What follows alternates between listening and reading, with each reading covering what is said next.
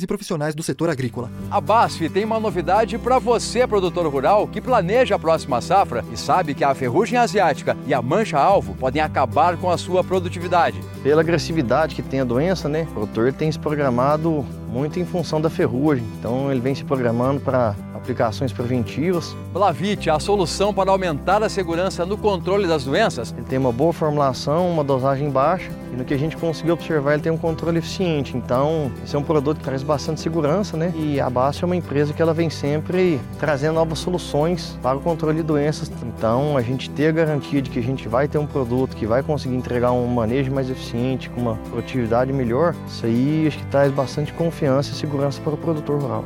Blavite, conveniência é se preocupar menos e produzir mais. BASF, we create chemistry.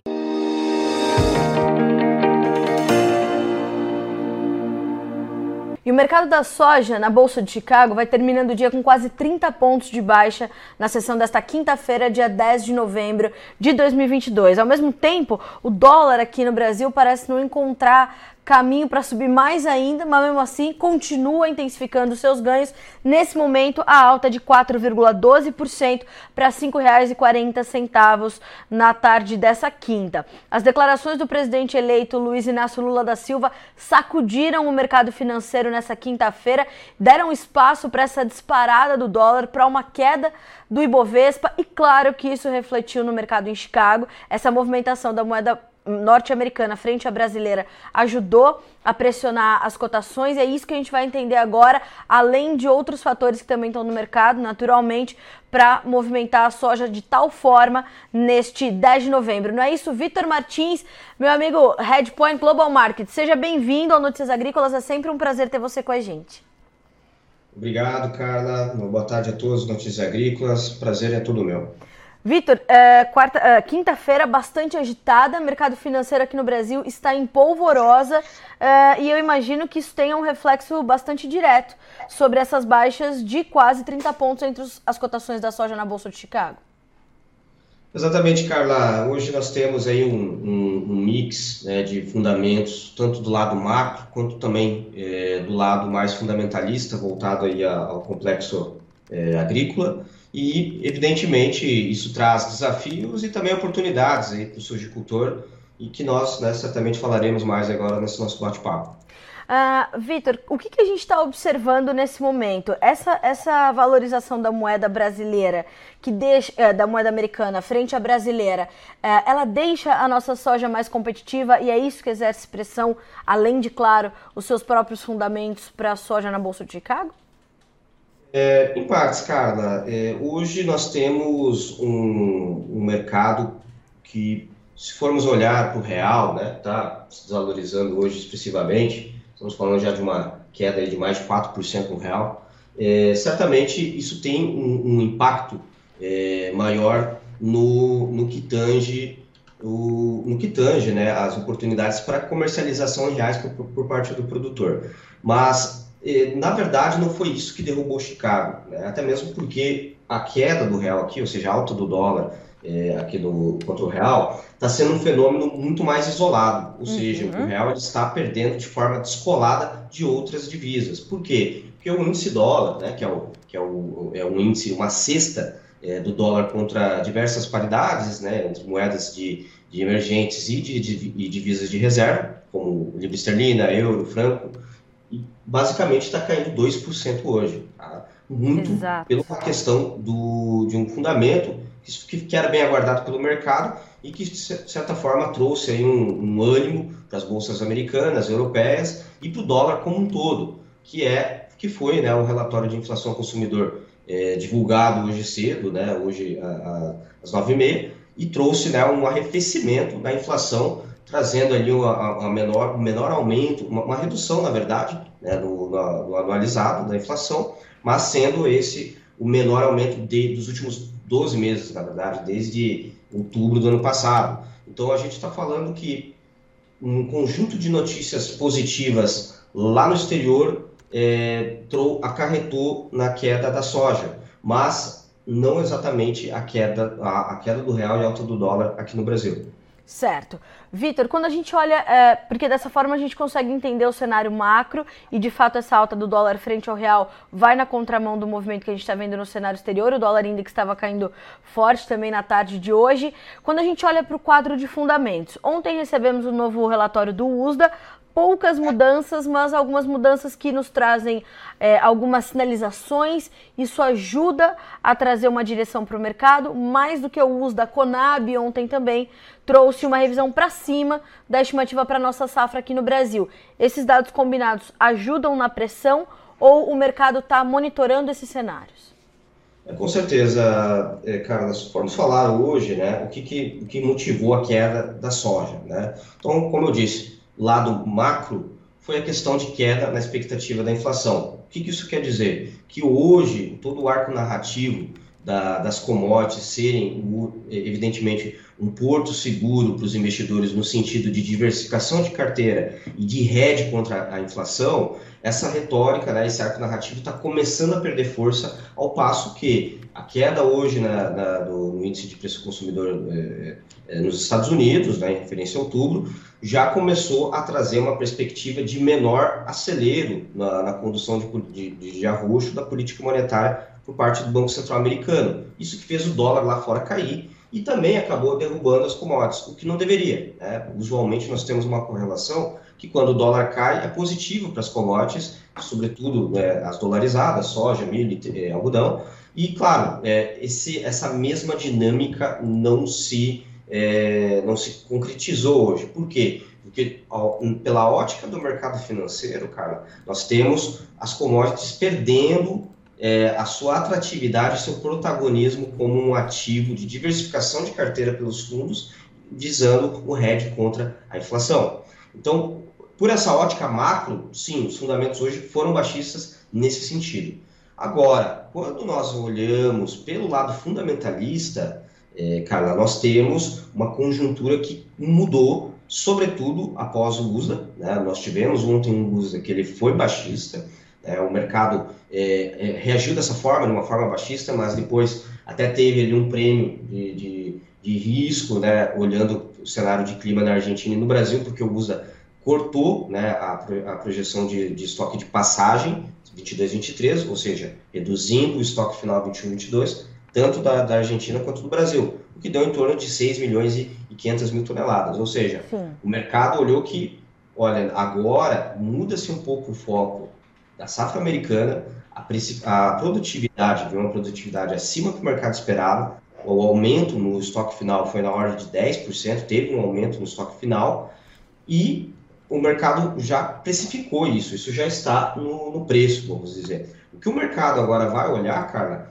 ele vai ficar olhando os Estados Unidos mais pelo lado agora dos fundamentos da demanda, diga-se de passagem, o ritmo de exportação dos Estados Unidos, tá? o quanto que os Estados Unidos vai começar a embarcar e vender semanalmente, que está com um problema, né? isso a gente pode falar também, mas o, a ponderação maior hoje, onde nós temos uma simetria nos riscos, sobrecai sobre a, a safra na América do Sul, diga-se de passagem no sul do, do Brasil, a safra agora no Rio Grande do Sul, conclusão da safra no Paraná e, por último, mas não menos importante, a safra da Argentina. E é aí que mora o cerne de toda essa realização do dia de hoje. Uma, uma melhor expectativa de clima e é, ritmo de plantio na Argentina. Vitor, uh, ao mesmo tempo, nós vimos essa semana também uh, ventilarem no mercado as informações de que a Argentina poderia, ao passo em que vai vendo essa, essas condições, essas perspectivas melhores, a possibilidade de uma nova rodada do chamado dólar soja para voltar a estimular os exportadores por lá. Uh, você acha que isso pode vir a se confirmar e é um outro fator de pressão sobre as cotações nessa semana? Isso também agrava o quadro? Com certeza, Carla, certamente, tá? É, nós temos hoje um, eu tenho uma seguinte, um seguinte ponto de vista, né? que a Argentina ela, ela distorceu a dinâmica global da soja é, desde lá do, da, da última implementação né, do soja dólar, que foi lá no começo de setembro. Tá? Quando nós tivemos aquela, aquela medida sancionada pelo governo, basicamente foi ali um, um certo empurrão para o produtor é, fixar, vender, né, ser mais ativo na comercialização. Nós tivemos, é, desde o começo até o final dessa medida, é, Carla, em torno de mais de 22 milhões de toneladas de soja comercializada pelo produtor argentino.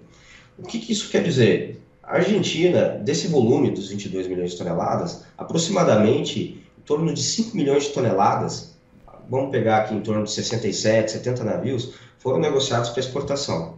Somente para a China, mais de 1 milhão de toneladas e 100, né, 1 milhão, 1 milhão e 100 mil toneladas uhum. foram comercializados da Argentina para a China. Sim. Primeiro, a gente tem que pontuar um ponto muito importante. A China, a Argentina, a vocação da Argentina não é exportar soja. Isso Exato. a gente já vem falado. A Argentina é um grande processador de soja e principalmente um grande exportador de derivados de soja. Então, quando você tem uma Argentina que, por uma medida de intervenção do governo, ela distorce essa dinâmica global, os efeitos delas são de primeira e segunda ordem. Afetar o, o, os, os, na base exportação, está né, tá afetando o programa de exportação nos Estados Unidos, principalmente nos Estados Unidos, em plena colheita, que também já vinha com problemas logísticos. E um fator de segunda ordem é estar tá exportando margem de esmagamento negativa, principalmente aqui para o Brasil, que ao longo do quarto trimestre é o vetor, né, o esmagamento é o vetor de precificação de preço da soja no interior. Né? Então é a indústria, é a fábrica que, que precifica a soja no Brasil ao longo do quarto trimestre. Então a Argentina, com essa medida do soja dólar, ela traz um efeito de afetar dois players importantes, o Brasil e a Argentina, e os Estados Unidos, desculpa. Os Estados Unidos no programa de exportação de soja grão, o Brasil no programa de esmagamento que foi o que aconteceu ao longo de setembro. Muitas fábricas pararam, saíram de mercado, anteciparam né, manutenção programada, tiraram o pé do mercado e teve né, aí os seus reflexos na cadeia como um todo. Então essa medida, sim, é, ela é muito pertinente e muito importante a gente acompanhar. Um dos fundamentos que fez a soja grão hoje cair mais de 30 pontos em Chicago foi a queda do farelo, certo? Sim. A Argentina é o maior exportador de farelo de soja do mundo e se realmente se concretizar é, Carla, ao passo que nós vemos o peso se desvalorizando cada vez mais, certamente o governo ele vai sim é, restabelecer essa medida. Por quê? O produtor tem aproximadamente 15 milhões de toneladas de soja em estoque. É o volume ainda que a Argentina tem para ser comercializada. E, e, o, e, o, governo está necessitando de sim. dólares, está necessitando dessa medida. Então, até onde eu sei, estou acompanhando, de acordo com fontes comerciais, próximas inclusive do governo, é que pelo menos antes do final de novembro, já possa ter uma decisão sobre essa medida do soja dólar. Uh, e Vitor, você acha que é, na medida em que isso for efetivado, é, oficializado e trazido a público e as coisas começarem a acontecer, pode vir, portanto, mais pressão sobre as cotações? Exatamente, certamente, Carla, pelo seguinte, temos ainda 15 milhões de toneladas a serem, serem comercializadas. Sim. Porém, é, o que a gente tem que olhar não é somente o que vai ser comercializado de soja spot e como que vai ser, é, quanto que desse volume será comercializado para safra 23, que é o foco hoje de cobertura da China na exportação. Então a China está bem coberta já para novembro, já posso dizer mais de 80% da sua demanda coberta para novembro, porém ela está muito pouco coberta para dezembro, dezembro e janeiro torno ali de 30% para dezembro e janeiro um pouco mais ali de 40%. Aí o restante é, é o, o, maior, a maior da cultura da China é março, evidentemente. Então o que acontece? Para dezembro e janeiro, certamente esse volume ele pode, ele pode ser atendido. Mas a soja americana está voltando a ficar competitiva. Sim. E hoje a soja americana é a soja mais competitiva para embarque de dezembro, custo e frete China, né, você pegando lá no, no Corão Porto, no FOB estivado, adicionando frete marítimo até o norte da China, a soja americana voltou pelo Golfo a ser mais competitiva, pelo menos, é, pelo que eu vi ali, 10 dólares, 15 dólares por tonelada métrica. Ou seja, os Estados Unidos voltou a ser mais barato para dezembro mas é uma janela muito curta, onde a China, a cada queda é, em Chicago e no flat price americano, a China deve buscar aumentar sua cobertura da soja americana. Porém, é, se for estabelecido né, esse soja dólar, é, nós acreditamos que o ritmo maior de intensificação de vendas seja na safra nova, que é a safra que começou o plantio agora, né, praticamente essa semana. E era o maior, né, o fundamento de maior apreensão pelo mercado, que era a respeito das condições pré-plantio para a Argentina e para o plantio também aqui no sul do Brasil, no Rio Grande do Sul. Que agora, Carla, mudou e um certo otimismo mais cauteloso. Tá. Vitor, é, como é que a gente vai olhar também as questões aqui no Brasil relacionadas ao esmagamento de soja e as possibilidades que a gente tem do B14 e do B15 no início de 2023. Essa era uma notícia muito esperada pelas processadoras de soja aqui no Brasil e com a possibilidade de termos aí uma safra recorde, a gente está falando de mais de 153 milhões de toneladas na perspectiva da Conab, é, viria em boa hora a efetivação desse, desse aumento das misturas aí para janeiro, fevereiro e março do próximo ano, não? É, certamente, Carla, com certeza, tá? Hoje nós temos um mercado que, é, olhando pela ótica da demanda do mercado interno, é, teve né, seus problemas aí ao longo desse segundo semestre, problemas da ordem de margens de esmagamento negativos, que chegaram a ficar realmente muito ruins, o que afetou toda a indústria de esmagamento, mas evidentemente que em um cenário de, de retomada do mandatório do biodiesel, é, pelo RenovaBio, nós deveríamos, ser, é, todo ano, ter um aumento de um ponto percentual né, é, no blend, na mistura né, de diesel com biodiesel, a partir disso lá de 2018, 1% é, a cada ano, a partir de março de cada ano, tendo um teto, é, o B15, 15% né, da mistura do mandatório, que deveria incidir agora em março de 2023. Então o mercado está trabalhando muito com a possibilidade de sair de B10, para B14 em janeiro e aí em março subir para B15, que é o teto, o limite aprovado por lei. Bom, o quanto que cada aumento no mandatório vai demandar de processamento de grão, de soja grão, para atender né, é, essa oferta, essa demanda através da oferta de óleo de soja. Aproximadamente, né, estimativas entre 1 milhão a 1 milhão, a 2, 1 milhão e meio a 2 milhões de toneladas ano. Tá? Então, eu acredito que para ano que vem nós possamos ter um aumento no processamento de soja na ordem entre 2 milhões e 2 milhões e 500 mil toneladas, para atender essa demanda que eu estimo em pelo menos 800 mil toneladas a mais por ano de demanda para óleo de soja para atender o mandatório. Mas, claro, isso ainda é, carece de algumas questões é, mais, não congressuais, mas mais questões agora de é, clareza né, por parte do novo governo, dessa, toda essa transição e como será é, aceito né, essa pelo, pelo novo governo, da nova administração, como que será aceito essa maior celeridade urgência, e urgência em restabelecer né, o mandatório de acordo com sua política normal, né, que infelizmente teve seus retrocessos aí, seus revés. Sim, e é interessante da gente começar a, a monitorar isso e tentar uh, entender o impacto disso, porque uh, pelo que a gente pôde apurar aqui no Notícias Agrícolas, a comercialização da nossa safra 22-23, ela caminha com certa lentidão, né, Vitor? Então, ter essa notícia e, e, ter esse entendimento, além da nossa demanda para exportação, como irá se comportar a nossa demanda interna, vai ser determinante para o planejamento do produtor uh, aqui no Brasil, principalmente diante de um cenário de intensa volatilidade do dólar e de um Chicago que tem alguns fatores de pressão nesse momento, né? Certamente, cara, certamente. Quando nós falamos de eh, comercialização, eh, certamente hoje, a nível nacional, nós temos aproximadamente 20% eh, de soja já comercializada para a safra 22-23.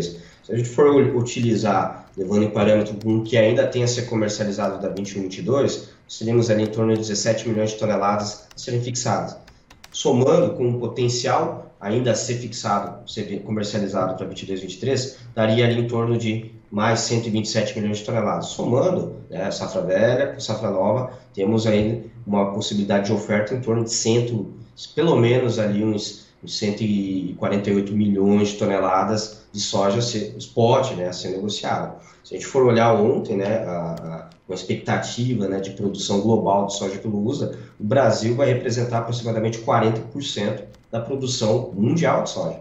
Então, realmente Exato. teremos muita soja no Brasil, pelo que tudo indica, pelo ritmo de plantio, mas é como eu disse, é um otimismo cauteloso. Tá? O que seria esse otimismo cauteloso? É, o otimismo está sendo agora precificado né, através dos futuros da soja na CBLT. Tira, retirando muito prêmio de risco e até subtraindo o prêmio, pelo, pelos mapas recentes que foram rodados hoje após o meio-dia, trazendo bom acumulado de precipitação ao longo do sul do Brasil, uhum. é, facilitando o plantio e dando é, né, engajamento para o plantio de soja no Rio Grande do Sul, que já está terminando a colheita de trigo. É, evidentemente que é, isso pressiona né, as cotações, mas olhando para a Argentina, que eventualmente é, seria a, a, maior prejudicada em mais um ano de laninha, né, que é o, o terceiro laninha seguido dos últimos 25 anos, certamente é, é, muito substantivo, porque a Argentina já, já tem pelo menos 8% da área de soja plantada, vai ter um aumento na área de soja, vai ser o primeiro aumento dos últimos cinco anos, tá? E, evidentemente, é, com essas notícias da reintrodução ali do soja dólar, da nova medida, novamente dessa medida pelo governo, para estimular a comercialização de soja, então você tem uma assimetria de fundamentos que são é, bem, bem baixistas, né? E Vitor, uh, como é que a gente consegue orientar o produtor a partir desse momento? Porque ele está muito reticente desde o final das eleições, em 30 de outubro, né? E de todos os desdobramentos que essa, que essa eleição vem trazendo. A gente ainda tem manifestações populares por todo o país, a gente tem um governo de transição acontecendo, que é, é por lei, precisa acontecer e mexe mesmo com os mercados e com o ânimo uh, uh, de qualquer pessoa que esteja ali fazendo transações, investimentos e planejamentos. A gente consegue é, trazer uma, uma orientação para esse produtor nesse momento que está de olho nisso tudo, está com apenas 20% da sua safra comercializada diante desse horizonte que ele tem à frente. A gente consegue é, trazer um, um, uma rota para ele ou vai ser difícil porque a gente tem diversas realidades nesse país que tem proporções continentais, né? Exato, Carla. Eu acho que a gente tem que pontuar primeiro qual o perfil desse produtor, né? Se ele vai comercializar em dólar ou, ou, ou em reais. Se o produtor sujicultor que vai comercializar em dólar e ainda tem pelo menos ali, vamos supor, em torno de uns 30% já comercializado, para a safra 22-23, é, evidentemente que o, o, custo, pelo menos, já é importante estar travando. Né? A gente tem que, um parâmetro que para a soja comercializada em dólar, você tem duas variáveis que são né, a soja, a rentabilidade do sujicultor, as margens do sujicultor será uma função de duas variáveis, Chicago e prêmio, né, os bases. E, e, agora, nesse cenário, as recentes notícias, questão dos Estados Unidos, é, vai ter um aumento da produtividade, é, vai ter um aumento no estoque é, final, está aumentando, né, o ritmo de exportação está baixo, a China está comprando pouco, né, está diminuindo gradualmente o seu ritmo de importação, e olhando aqui para o lado do Brasil, você vai ter uma safra recorde, possivelmente uma safra recorde também na Argentina, isso traz um cenário de, de assimetria de baixo para Chicago e prêmio, que são os dois é, é, são os dois parâmetros de formação de preço da soja para o sujicultor que comercializa em dólar. Então, o que, é, o que, qual que seria uma sugestão estratégica muito pertinente? Aproveitar essa recente queda né, de, na, na, relação de troca. Se a gente for olhar na soja, a relação de, so, de, de saca de soja para tonelada de, de, adubo, vamos pegar aqui, por exemplo, um 2020, um 01818, teve uma queda muito expressiva, né, sobretudo ao longo aqui do Mato Grosso, hoje voltando para uma média em torno de 16, 16,5 até 14 sacas por tonelada. Ou seja, está muito dentro da média. No mesmo período do ano passado, você está falando, falando, de uma relação de troca acima de 30, 35 saques é, por formulado. Então, olhando pela ótica de custo, certamente é um momento muito importante de estar tá travando pelo menos o custo, tá? Para não ficar suscetível a todos esses fundamentos negativos que nós estamos falando, tá? E claro, a gente tem acompanhado, né, é, é, recentes empresas de fertilizantes têm falado que oferta de fosfatados, né, também olhando a situação da Rússia e Ucrânia para nitrogenados e, e, e, cloreto, você certamente tende a ter uma repassagem de queda nos insumos para o produtor de uma forma mais lenta e não tão descasada, e mais descasada do que seria a queda do flat price. Ou seja, Possa ser que a soja e o prêmio caiam muito mais rápido do que cai o adubo e a relação de troca tende volte a piorar. É, o custo para a safra é, é, futura. Agora, para quem comercializa em, em reais, eu acredito que nós teremos oportunidades para comercializar, sobretudo com essa disparada do câmbio, até toda essa incerteza acerca do, do, do fiscal, né, essa PEC da transição que estão falando, o Senado falou que é de 175 milhões de reais, Então, a cada vez mais que vão cavando, né, é, é, esse buraco ele aumenta e, e, fica cada vez mais incerto né, a, a, situação fiscal do Brasil. E como a inflação hoje subiu o IPCA, nós tivemos uma aceleração da inflação no Brasil, Sim. esperado pelo mercado, inclusive, o, banco, o Copom não tem elevado né, a taxa Selic, já faz duas reuniões que manteve inalterado. O que a gente tem é o seguinte: é, o mercado vai pedir um aumento no prêmio de risco, porque sobe o nosso prêmio de risco, é, risco soberano, de certa forma, certo. e, evidentemente, ou aqui sobe os juros, né, para poder conter, é, ou o arrumo fiscal. Né? Então, os dois estão inviáveis. Então, a consequência disso é real se desvalorizando, dólar subindo. É a crise de confiança que se alastra.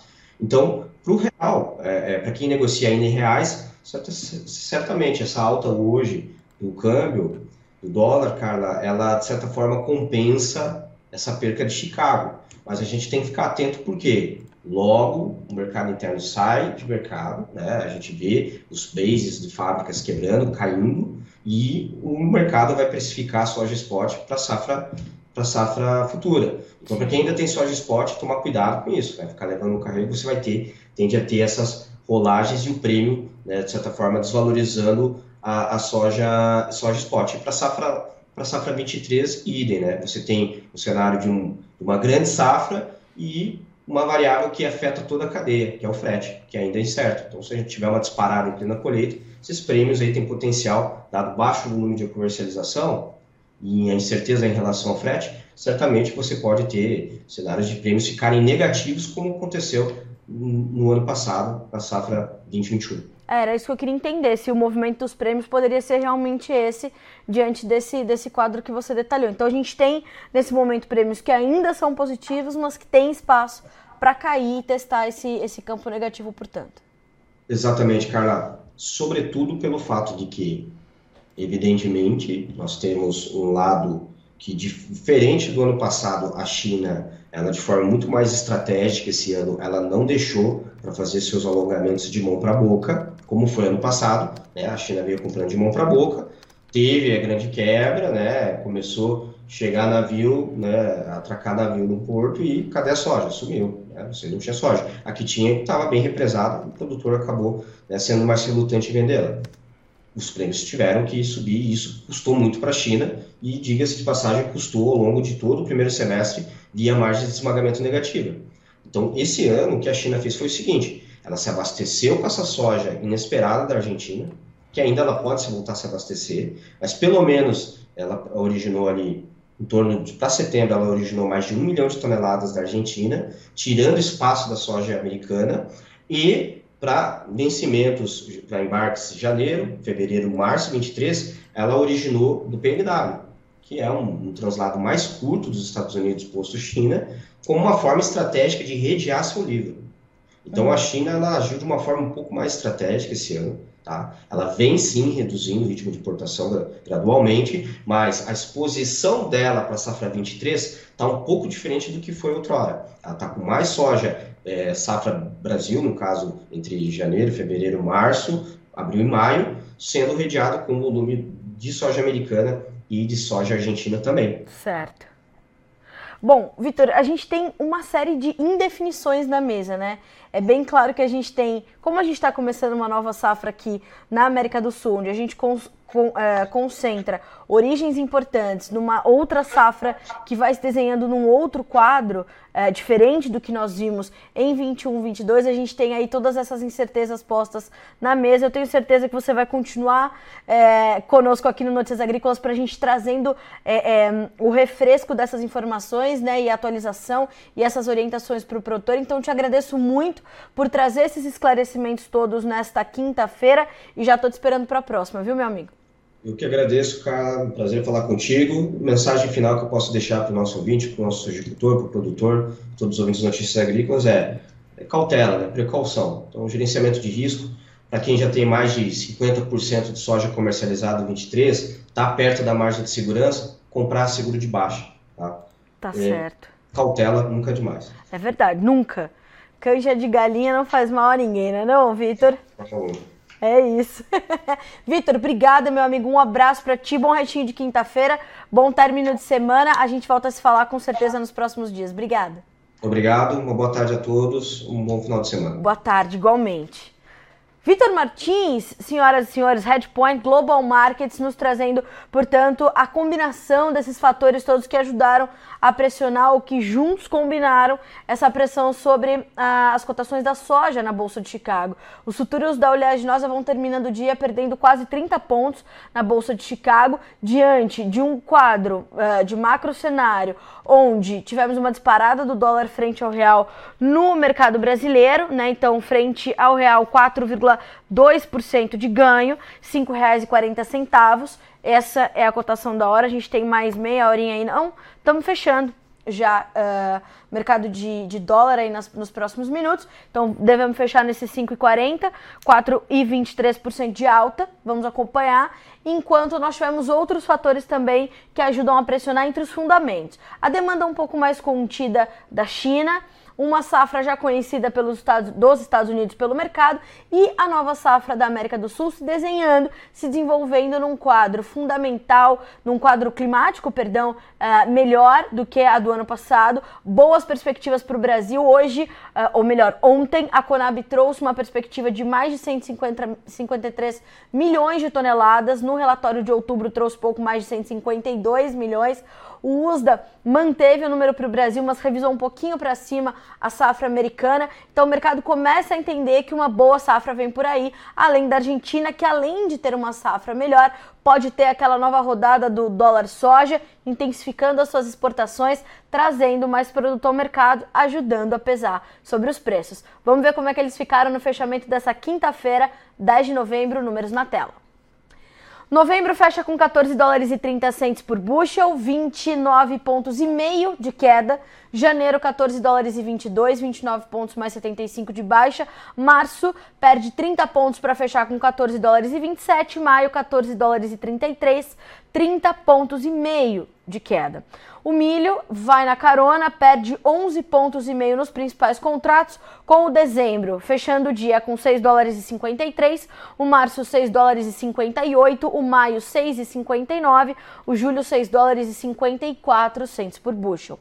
Para concluir, os preços do trigo, ao contrário do que houve ontem, né, soja e milho de lado e trigo despencando, hoje soja e milho caindo forte e trigo caminhando aí lateralizado. E fecha com pequenas baixas de 2,75 a 4 pontos, mais 25 nas posições mais negociadas. Dezembro, 8 dólares e 2, março, 8 dólares e 24, maio, 8,35, julho, 8 dólares e 42. E a gente lembra aqui, claro, que hoje, 10 de novembro, é dia do trigo, né?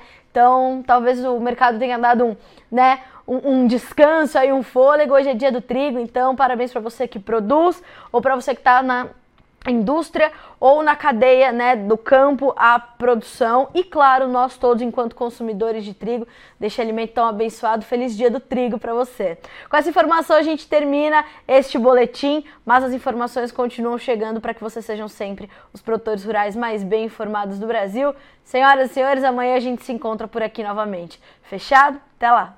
Participe das nossas mídias sociais. No Facebook Notícias Agrícolas, no Instagram, arroba Notícias Agrícolas e em nosso Twitter, arroba Noteagri. E para assistir todos os vídeos, se inscreva no YouTube, na Twitch, no Notícias Agrícolas Oficial.